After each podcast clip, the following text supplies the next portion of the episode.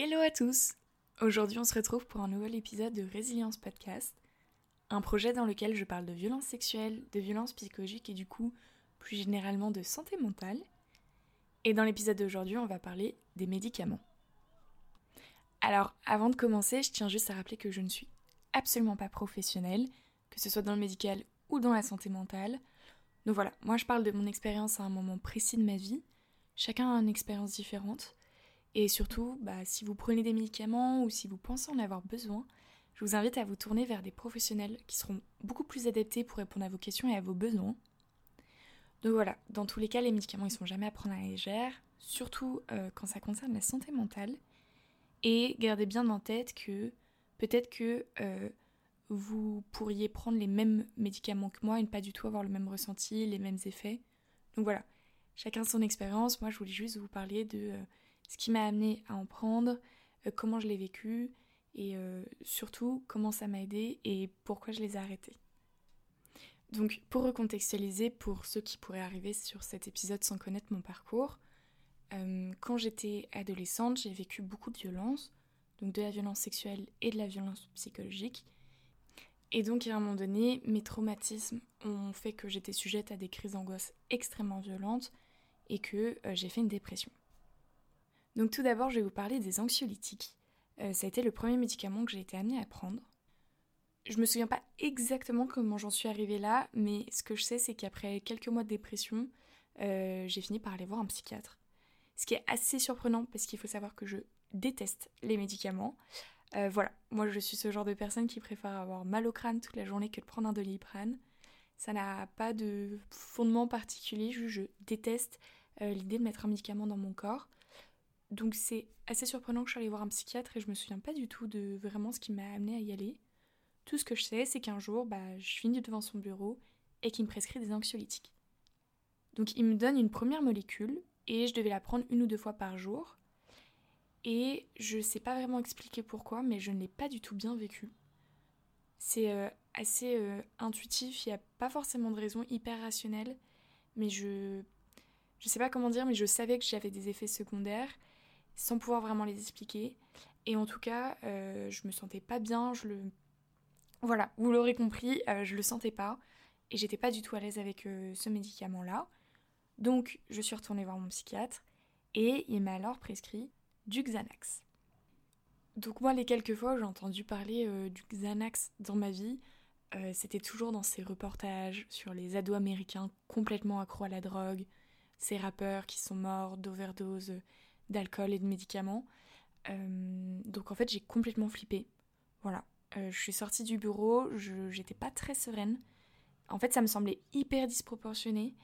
Et, euh, en plus de ça, j'étais assez consciente sur le fait que j'ai un terrain propice à développer des addictions. Du coup, en sortant du, de chez le psychiatre, j'ai appelé un, une personne de ma famille qui est médecin pour en parler avec lui. Et il m'a rassuré en me disant que euh, c'était adapté à ma situation, que la dose prescrite était minimale et que du coup c'était pas disproportionné. Donc ça m'a rassuré, ça m'a fait moins peur. Je me suis dit ok c'est entre guillemets la procédure normale, enfin c'est pas euh, complètement à côté de la plaque. Par contre, euh, j'ai toujours cette conscience là que j'ai une tendance aux addictions et que chez moi ça peut aller très vite. Donc j'étais quand même assez distante. Enfin, je j'essayais vraiment de voilà d'y aller mollo euh, parce que j'avais très peur de perdre le contrôle. Effectivement, la dose a été minimale et en plus je prenais que des demi euh, comprimés et seulement en cas de crise d'angoisse. Donc a priori, j'étais pas amenée à en prendre si souvent que ça sur le papier. Sauf que en fait la réalité, c'est que je faisais des crises d'angoisse tous les jours. Et c'était pas euh, des crises d'angoisse gérables, euh, si j'ai fini chez le psychiatre, c'est justement que je les vivais extrêmement mal. Et en fait, à un moment donné, quand tu fais des crises d'angoisse hyper envahissantes tous les soirs, qui t'empêchent pendant des heures d'être couché, bah forcément tu prends un médicament. Et du coup, finalement, même si sur le papier j'étais pas forcément censée en prendre très souvent, bah je me suis retrouvée à en prendre au moins une fois par jour. Forcément, qu'est-ce qui se met en place à un moment donné? C'est l'accoutumance. Donc progressivement, tu augmentes les doses dressée comme ça, euh, on peut dire que justement j'étais complètement en train de tomber accro. Et effectivement, euh, j'aurais pu, mais j'ai eu la chance, entre guillemets, de très vite me rendre compte que il y avait un peu un cercle vicieux qui s'instaurait. Admettons que j'en prenne un le soir avant de me coucher, bah le lendemain je vais être dans un, une drôle d'humeur. Et du coup, bah je vais pas aller très bien. Donc je vais en reprendre un avant de me coucher. Et le lendemain, je vais toujours pas très bien. Et j'en reprends, et puis après j'augmente la dose. Et en fait, progressivement, j'ai réalisé que pour mon cas, j'insiste beaucoup parce que ça sera pas forcément le cas de tout le monde, mais pour moi, pour ma situation, le Xanax jouait énormément sur mes humeurs. Et du coup, je savais que quand j'en prenais, les 24 heures suivantes, j'allais avoir des chutes d'humeur, j'allais être encore plus mal que d'habitude, et que c'est là où le cercle vicieux il était euh, présent pour moi, c'est que du coup, la réponse naturelle que j'aurais, c'était d'en reprendre pour mieux gérer. Donc une fois que j'en prends conscience, euh, je décide que je ne prendrai du Xanax que pour les très grosses crises, quand je le sens vraiment pas de pouvoir le gérer seul, mais euh, en étant pleinement consciente que le lendemain, ça sera peut-être un peu plus compliqué à gérer que d'habitude, mais que l'idée c'est de ne pas en reprendre. Et du coup, réaliser ça, être lucide sur le fait qu'effectivement il y a un côté un peu tricky et qu'il faut que je le gère, je pense que ça m'a vraiment évité de banaliser le médicament et de vraiment l'intégrer euh, dans mon quotidien comme une, euh, comme une night routine de mon Xanax avant d'aller dormir pour être sûr de ne pas faire ma crise d'angoisse. Mais du coup, en prendre conscience, bah, le Xanax il devient vraiment un joker. C'est-à-dire que j'ai le droit entre guillemets d'utiliser mon joker, mais je sais que ça va être temporaire et que en l'utilisant, j'accepte que peut-être le lendemain ça va être un peu plus compliqué. Alors évidemment, si le lendemain c'est insoutenable, j'en reprends, mais l'idée c'était vraiment de, comprendre que c'était une aide temporaire, un joker, une béquille, mais que ça pouvait vraiment pas devenir euh, quotidien et qu'il fallait que je trouve euh, d'autres euh, solutions pour gérer mes angoisses pour que le Xanax n'intervienne le moins possible et que ça devienne vraiment très occasionnel. Du coup, au final, euh, j'ai pris le Xanax pendant très longtemps et je suis assez contente de la manière dont je l'ai géré. Parce que, pour remettre un peu de contexte, quand j'ai commencé à, en prendre, j'avais 16 ans. C'est hyper jeune. Euh, et puis j'étais à un moment donné très, très vulnérable, j'avais beaucoup d'angoisse, etc. Donc franchement, euh, c'était un terrain glissant. Parce que le Xanax, ça m'anesthésiait. Et à l'époque, j'en avais bien besoin. Donc, avec du recul, je pense que j'étais assez mature d'avoir conscience de tous ces, toutes ces petites failles et d'avoir conscience qu'il fallait vraiment que je fasse attention. Après, euh, là, dans la manière dont je raconte les choses, on pourrait croire que j'ai vraiment très bien géré ça en mode euh, très mature, je gère tout de suite, je trouve mon équilibre. Et c'est vraiment pas du tout le cas. Hein. Il y a beaucoup de moments où j'ai vraiment dû lutter pour pas euh, augmenter les doses ou me shooter un bon coup.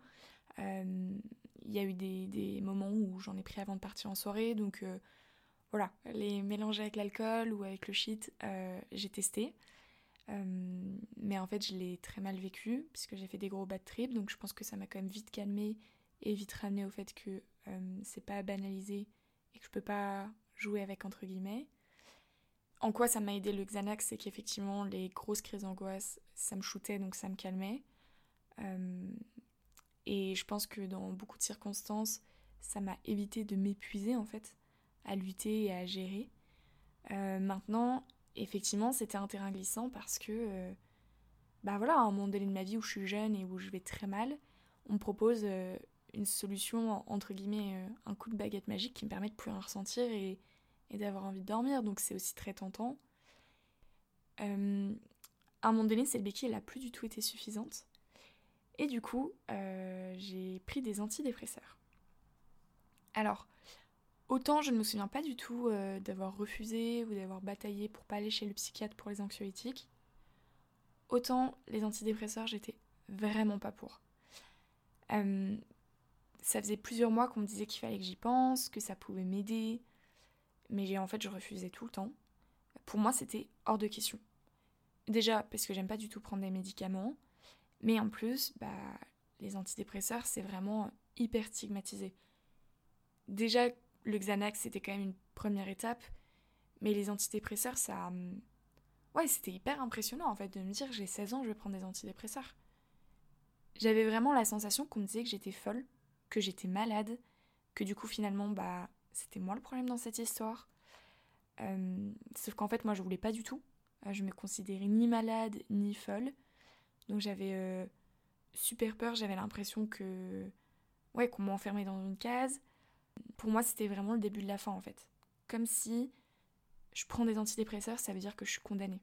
C'est-à-dire qu'en fait je suis pas capable de m'en sortir et que du coup bah à ma place c'est à l'hôpital shooté aux médicaments. Et j'avais vraiment l'impression que c'était un pas dans un escalier euh, très glissant et que j'allais m'engouffrer dans un autre monde et, que je pourrais plus jamais en sortir.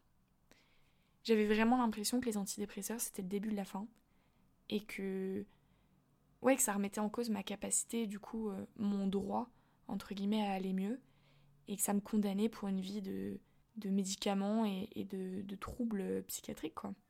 Et c'est terrible que ce soit stigmatisé à ce point-là. Parce que du coup, euh, enfin voilà, il y a aussi l'idée d'aller chez un psychiatre. On y reviendra à la fin, hein, mais c'est euh, très compliqué euh, de mettre de côté son ego et ses peurs pour accepter d'être aidé. Donc je voulais pas du tout prendre d'antidépresseurs. pour moi, c'était inenvisageable. Voilà, c'était même pas en dernier recours, c'était juste pas envisageable du tout. Sauf qu'un jour, même si je donnais tout pour aller mieux, bah il y a un moment donné où, où j'y arrivais plus et ça allait vraiment vraiment pas.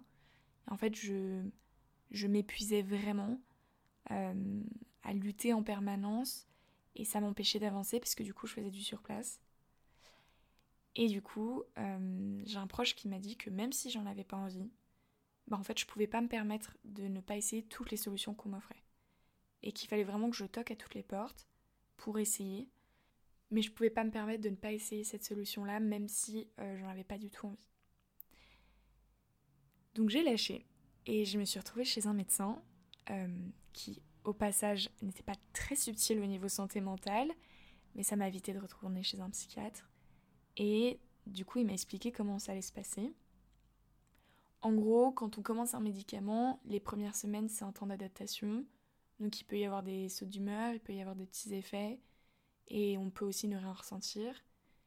Et alors ça, je suis pas du tout médecin, mais je pense que ça dépend de chaque médicament. En tout cas, là, moi, ce qu'il m'avait dit, que la manière dont j'allais vivre les trois premières semaines ne disait rien de la manière dont j'allais vivre après, et que par exemple, je pouvais très mal vivre les trois premières semaines, mais qu'après, une fois que mon corps s'était adapté, bah, ça allait m'aider. Ou à l'inverse, que j'allais rien ressentir pendant les trois premières semaines, mais qu'après, ça allait m'aider. Enfin voilà, en gros, j'ai enregistré l'idée que les trois premières semaines, ça voulait rien dire de euh, des, mois entre guillemets qui allaient suivre. Et effectivement, les trois premières semaines, je les ai pas très bien vécues. Euh, ça a été assez intense. Encore une fois, j'ai eu des très grosses chutes d'humeur, euh, donc j'étais assez agressive, ce qui m'a valu bah, quelques petites difficultés dans mes relations amicales. Et en fait, le problème, c'est que par la suite, je ne l'ai pas mieux vécu. C'est-à-dire que moi, j'avais des effets secondaires. J'étais très souvent en sueur, euh, presque fiévreuse. J'avais comme des, voilà, des gros coups de chaud. Je faisais des espèces de malaise aussi. Et c'était... Euh, enfin, je sentais que mon corps y réagissait très très mal. Mais surtout, euh, ce que j'ai le plus mal vécu, c'est que j'étais complètement défoncée. Mais vraiment dans le même état que quand je fumais du shit. Donc, bah, j'étais complètement déconnectée de tout, je planais, tout en transpirant beaucoup. Mais, euh, mais j'étais complètement à côté de la plaque, quoi. Enfin, vraiment, euh, je me souviens encore euh, de mon prof de maths, parce qu'à ce moment-là, je prenais des cours particuliers pour essayer d'avoir mon bac, et, et, mon prof de maths qui me demande combien ça fait 11 fois 0, et moi qui, dans le plus grand des cas, lui réponds 11. Et j'ai mis 5-10 minutes à comprendre, et en fait, il était terrorisé. Enfin, il, m'a dit, je suis inquiet pour toi, quoi. Et vraiment, j'étais, j'avais plus du tout accès à mes capacités intellectuelles, quoi. Le, le basique, j'étais, j'étais shootée. Alors peut-être que quelques mois ou quelques années plus tôt, j'aurais bien aimé ça, puisque c'est exactement ce que je recherchais en fumant. Mais là, euh, là, ça me plaisait pas trop euh, comme sensation. Bah déjà, j'étais incapable de réfléchir correctement, sauf que à deux mois du bac, en étant déscolarisée, euh, j'avais clairement besoin d'être apte à me concentrer et à savoir que 11 fois 0, ça fait pas 11. Mais surtout, je ne ressentais plus aucune émotion. Et ça, ça m'a fait très très peur. En fait, pour la première fois de ma vie, je me sentais plus trop sereine d'être avec moi. Parce que le fait de plus rien ressentir et d'être déconnectée de tout, j'étais complètement à côté de la plaque, hein. j'étais euh, dans ma tête, qui était vide, donc j'étais euh, je ne sais où. Et du coup, tout, tout manquait de sens. En fait, il y avait plus. Je sais pas comment dire, mais il y avait plus rien qui me retenait. Ce qu'il faut bien comprendre, c'est que moi, ma dépression, euh, alors c'est très compliqué d'expliquer ce qu'on vit quand on fait une dépression, c'est un état qui est très particulier. Mais l'idée, c'est que moi, j'avais plus du tout euh, de connexion à la vie.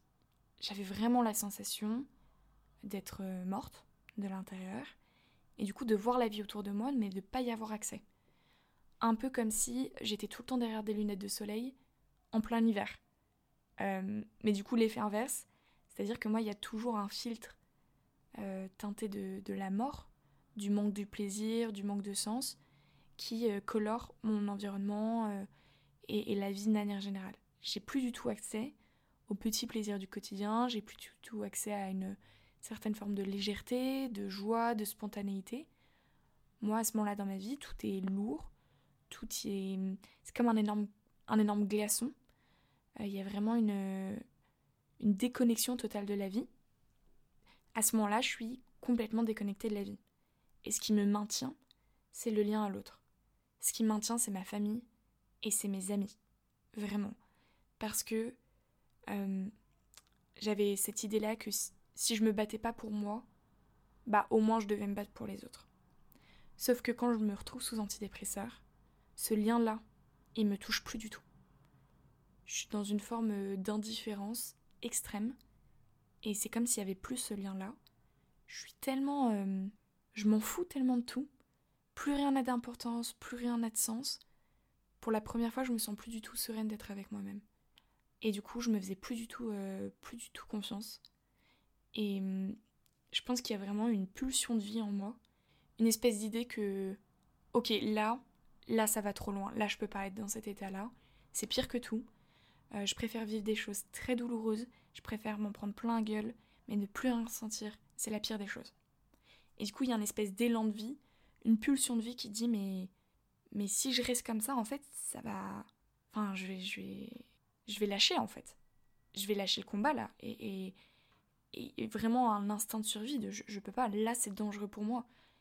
Et du coup, euh, j'ai pris la pire décision euh, parce que j'ai décidé d'arrêter toute seule mes médicaments. Vraiment, euh, ne faites pas ça. C'est hyper dangereux ce que j'ai fait, c'était assez stupide. Des médicaments, de manière générale, et surtout concernant la santé mentale, il y a une accoutumance du corps. Quand ça touche à la santé mentale, on touche quand même à des sujets très sensibles. Euh, c'est vraiment pas bon d'arrêter des médicaments tout seul, sans avis médical et sans accompagnement. Et je pense que ça aurait pu très mal se finir cette histoire.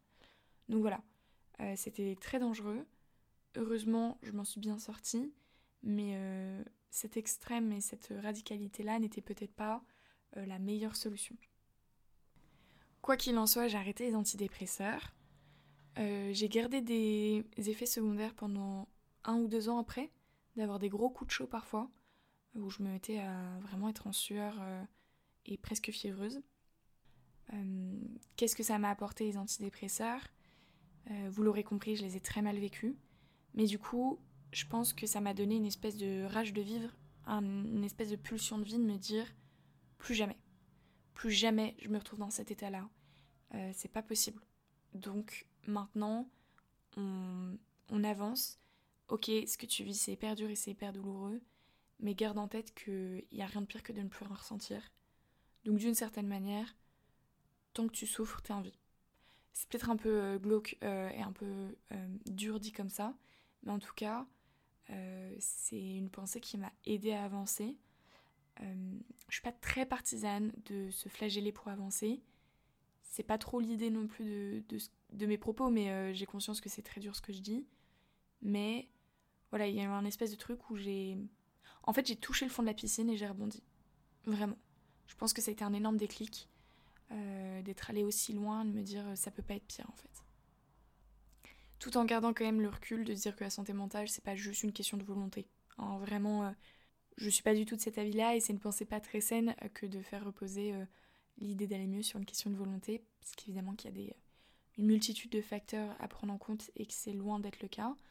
Euh, donc c'est pas non plus ce que je pensais, mais, euh, mais cette image de la piscine, je pense qu'elle est plutôt bonne. J'ai touché le fond, donc entre guillemets, ça pouvait pas s'empirer. Et voilà, au final, ça a vraiment été la sonnette d'alarme pour me dire ne plus rien ressentir, c'est la mort. Ressentir, c'est la vie, même si c'est la souffrance. Et il faut que tu avances, mais tu es encore en vie. Donc j'ai arrêté les antidépresseurs assez rapidement. Je pense que j'ai dû en prendre deux mois et après j'ai arrêté. Euh, mais les anxiolytiques, je les ai continués pendant assez longtemps. En fait, je pense que j'ai dû prendre des anxiolytiques assez régulièrement pendant un an. Et après, progressivement, ça s'est espacé. En fait, ça allait de mieux en mieux. En tout cas, les grosses crises d'angoisse ingérables s'espaçaient. Donc voilà, j'ai progressivement euh, distancié les prises toujours en ayant la même attention pour rester raisonnable. Euh, parce que de toute façon, avec l'accoutumance, pour vous donner une idée, je suis passée de un demi-comprimé il y a quelques années à trois comprimés aujourd'hui pour avoir un effet euh, satisfaisant entre guillemets. Donc il y a quand même une accoutumance forte de mon corps. Et j'ai pas la sensation aujourd'hui que il se soit désaccoutumé. Enfin en tout cas, euh, j'ai pas la sensation qu'un demi-comprimé ferait effet aujourd'hui. Mais voilà, les crises d'angoisse se sont espacées, donc les prises aussi. Et aujourd'hui, il doit me rester une boîte qui m'avait été prescrite il y a un ou deux ans, donc en vrai, j'en ai toujours dans ma trousse de toilette au cas où, euh, pour les très très grosses crises d'angoisse. Donc en vrai, c'est une ou deux fois par an, quand il y a un trigger ou quand il y a un événement spécifique. Enfin, en fait, voilà, ça me, c'est dans ma trousse de toilette au cas où, mais franchement, j'y pense pas. Quand je fais des grosses crises d'angoisse, la plupart du temps, j'oublie où c'est, donc en fait, euh, généralement, j'en prends même pas. Mais euh, j'ai, enfin voilà, j'ai fini avec ça. c'est vraiment au cas où et encore. Pour les antidépresseurs, j'en ai jamais repris. Euh, mais pour être honnête, je pense que je suis assez traumatisée de cette euh, période de ma vie. Parce qu'il y a un an tout pile, euh, la question s'était reposée de, me represcrire des antidépresseurs. Et autant vous dire, j'ai clairement dit à mon médecin que c'était inenvisageable. voilà, même si à ce moment-là ça allait très mal. puisque bah voilà, c'est quand même une question qui a été soulevée. C'est encore une fois, c'est un peu un espèce de déclic chez moi, je crois. Euh, j'ai tellement, c'est tellement inenvisageable pour moi de revivre ça que je crois que ça me met un peu un, un coup de pied en mode euh, ok faut, faut que tu cherches d'autres solutions euh, mais surtout surtout t'y retournes pas. Et au final c'est exactement ce que j'avais fait. J'ai repris une thérapie avec un, une nouvelle psy et du coup en fait ça m'a progressivement aidé ça m'a empêché d'y avoir d'en avoir besoin et d'ailleurs en fait ça a débloqué beaucoup de choses et ça a abouti il y a quelques mois à la, fin de ma dépression. Donc je pense que, euh, voilà, euh, je pense pas avoir re-besoin d'antidépresseurs dans ma vie un jour. Du coup, voilà pour mon expérience. Euh, et maintenant, j'avais quelques conseils, quelques petits tips à vous donner que, qui, je pense, m'auraient aidé le jour où j'ai fini chez un psychiatre. Je pense que le conseil le plus important, que ce soit des médicaments ou juste d'un point de vue thérapeutique, c'est d'être bien accompagné. Voilà, l'idée c'est de trouver un professionnel avec qui vous vous sentez safe, avec qui vous pourrez parler de tout euh, et être honnête. Parfois dans la thérapie, il y a des choses qu'on n'a pas envie d'admettre. Parfois, il y a des choses dont on a honte ou qui nous mettent mal à l'aise. Euh, mais si vous avez envie d'avancer, si vous avez envie de vous reconstruire, il faut à un moment donné pouvoir euh, apporter tous ces éléments-là. Parce que si vous dites pas tout, bah vous occulter euh, la possibilité d'avancer d'une certaine manière. Et les professionnels de santé mentale, comme tout professionnel, comme dans tout domaine, euh, c'est important d'avoir quelqu'un avec qui vous vous sentez bien et parfois il faut essayer un ou plusieurs médecins pour trouver quelqu'un avec qui on se sent à l'aise. Euh, moi en termes de psychiatre, j'en ai testé certains. Il y en a qui ont eu des propos voilà, qui m'ont pas convenu, bah, je suis allée voir quelqu'un d'autre. Donc voilà, c'est important, n'hésitez pas à changer plusieurs fois de thérapeute si vous en sentez le besoin, mais je pense que c'est le plus important, c'est d'être bien accompagné pour savoir que vous n'êtes pas tout seul et que vous êtes entre de bonnes mains. Le deuxième conseil, ça serait de suivre vos intuitions. Euh, techniquement, il n'y avait pas trop d'éléments concrets qui ont fait que j'ai pas très bien vécu mon premier anxiolytique. Pour autant, je me suis écoutée et je pense que j'ai eu raison. En tout cas, euh, bah, j'ai beaucoup mieux vécu le Xanax et pareil, les antidépresseurs, je les sentais pas. Et même euh, si c'est complètement stupide de les arrêter par moi-même, au final, je pense que j'ai bien fait de m'écouter. Euh, donc voilà, suivez vos intuitions. Il n'y a que vous qui savez. Enfin, si vous êtes connecté à vous, si vous êtes connecté à votre corps, il y a des choses que vous pourrez sentir que personne d'autre euh, ne pourra savoir. Et généralement, on sent ce qui est bon pour nous. Donc c'est important d'avoir un équilibre entre écouter la vie médicale et, et son intuition, mais ne taisez pas la petite voix à l'intérieur de vous si elle vous dit qu'il y a un truc qui déconne un petit peu. Le troisième point, c'est de déconstruire le rapport à la psychiatrie et aux médicaments. Voilà, je sais à quel point la peur d'être folle ou d'être fou, elle peut effrayer. Euh, c'est une peur que j'ai encore un peu parfois aujourd'hui et c'est effrayant, il n'y a pas d'autre mot. Mais euh, prendre des médicaments ou aller voir un psychiatre ne dit rien de votre valeur. Voilà, ça ne dit rien de votre capacité à ne pas être fou, à être lucide, à être conscient. Ça ne dit rien de votre capacité à aller mieux aussi. Euh, les seules choses que disent la prise de médicaments, c'est que soit à un moment donné A, vous avez besoin d'une béquille temporaire, ce qui n'empêche pas qu'à un moment donné B, vous n'en aurez peut-être pas besoin, soit que vous avez un trouble qui mérite d'être pris en charge. Et dans ce cas spécifique, encore une fois, avoir un trouble ne dit rien de votre valeur. En fait, c'est comme une maladie physique. C'est comme une carence dans votre cerveau. Bah voilà, quand vous êtes en carence, vous prenez des vitamines, ça vous aide à mieux affronter le froid, la fatigue, que sais-je, euh, bah, en psychiatrie c'est pareil. Parfois euh, le cerveau il a besoin euh, d'une molécule qui va lui permettre d'avoir un meilleur équilibre et qui va influencer sur, sur vous et votre bien-être. Et je pense que c'est important de ne pas oublier que, évidemment, qu'en santé mentale, ce qu'on vit, c'est réel. On le vit réellement. Mais il y a aussi un grand impact du cerveau. Et parfois, remettre les choses aussi simplement que ça, euh, j'ai besoin d'un médicament parce que j'ai une carence dans mon cerveau, ouais, ça éloigne de l'estime de soi, de la valeur qu'on a de soi. Et en fait, c'est exactement ça, les anxiolytiques. Parfois, mon cerveau, il n'arrive pas à gérer une situation. Et en fait, parfois, il a juste besoin d'un coup de boost. Donc parfois, je prends un Xanax. En ce moment, je vis une dépression. La dépression, je la vis parce que j'ai vécu des, situations euh, très violentes dans ma vie, parce qu'il y a plein de facteurs qui expliquent qu'à ce moment-là, je vis une dépression. Mais la dépression, c'est aussi euh, une réalité chimique dans le cerveau. Donc prendre des antidépresseurs, ça ne me condamne pas à être malade toute ma vie, ça ne veut pas dire que moi je ne suis pas capable d'être heureuse, ça veut juste dire que pour m'aider à faire ma thérapie et à gérer du coup tous ces facteurs qui ont fait qu'aujourd'hui je fais une dépression, et bah à un moment donné, je vais aider mon cerveau en lui proposant un meilleur équilibre chimique pour arrêter de m'épuiser et euh, mettre un peu plus d'énergie sur des choses qui me permettront d'avancer. Et quand on remet dans ce contexte-là, bah en fait, euh, en tout cas à titre personnel, ça m'a beaucoup aidé de me dire ça dit rien de moi. Par contre, euh, je mérite d'aider mon cerveau en fait. Je mérite de me faciliter un peu la tâche. Donc ça peut sonner un peu bullshit, mais au final, je trouve ça assez important de déconstruire le fait de prendre des médicaments ou de voir un psychiatre. Déconstruire, ça veut pas dire que c'est pas important, que c'est pas quelque chose euh, qu'il faut prendre au sérieux parce que ça se prend pas à la légère. Par contre, c'est dissocier le besoin d'avoir un suivi euh, médical de l'estime qu'on a de soi et du coup la valeur qu'on se donne. Et voilà, prendre des médicaments ne vous condamne pas. Ça ne veut pas dire que vous passerez votre vie à être dépendant de petites boîtes parce que vous êtes défaillant. Ça veut juste dire qu'à ce moment-là, vous avez besoin d'une béquille temporaire. Et il n'y a pas forcément besoin de s'accrocher à la béquille, mais il n'y a pas besoin non plus de nier le fait qu'on peut en avoir besoin. Et que finalement, parfois, on crache pas dessus non plus. Le quatrième conseil, c'est par rapport au mélange. Je sais à quel point ça peut être tentant de tester des petits mélanges avec euh, l'alcool ou avec d'autres substances, ou alors d'augmenter ou de diminuer ses doses soi-même. Euh, ça donne une grande sensation de contrôle.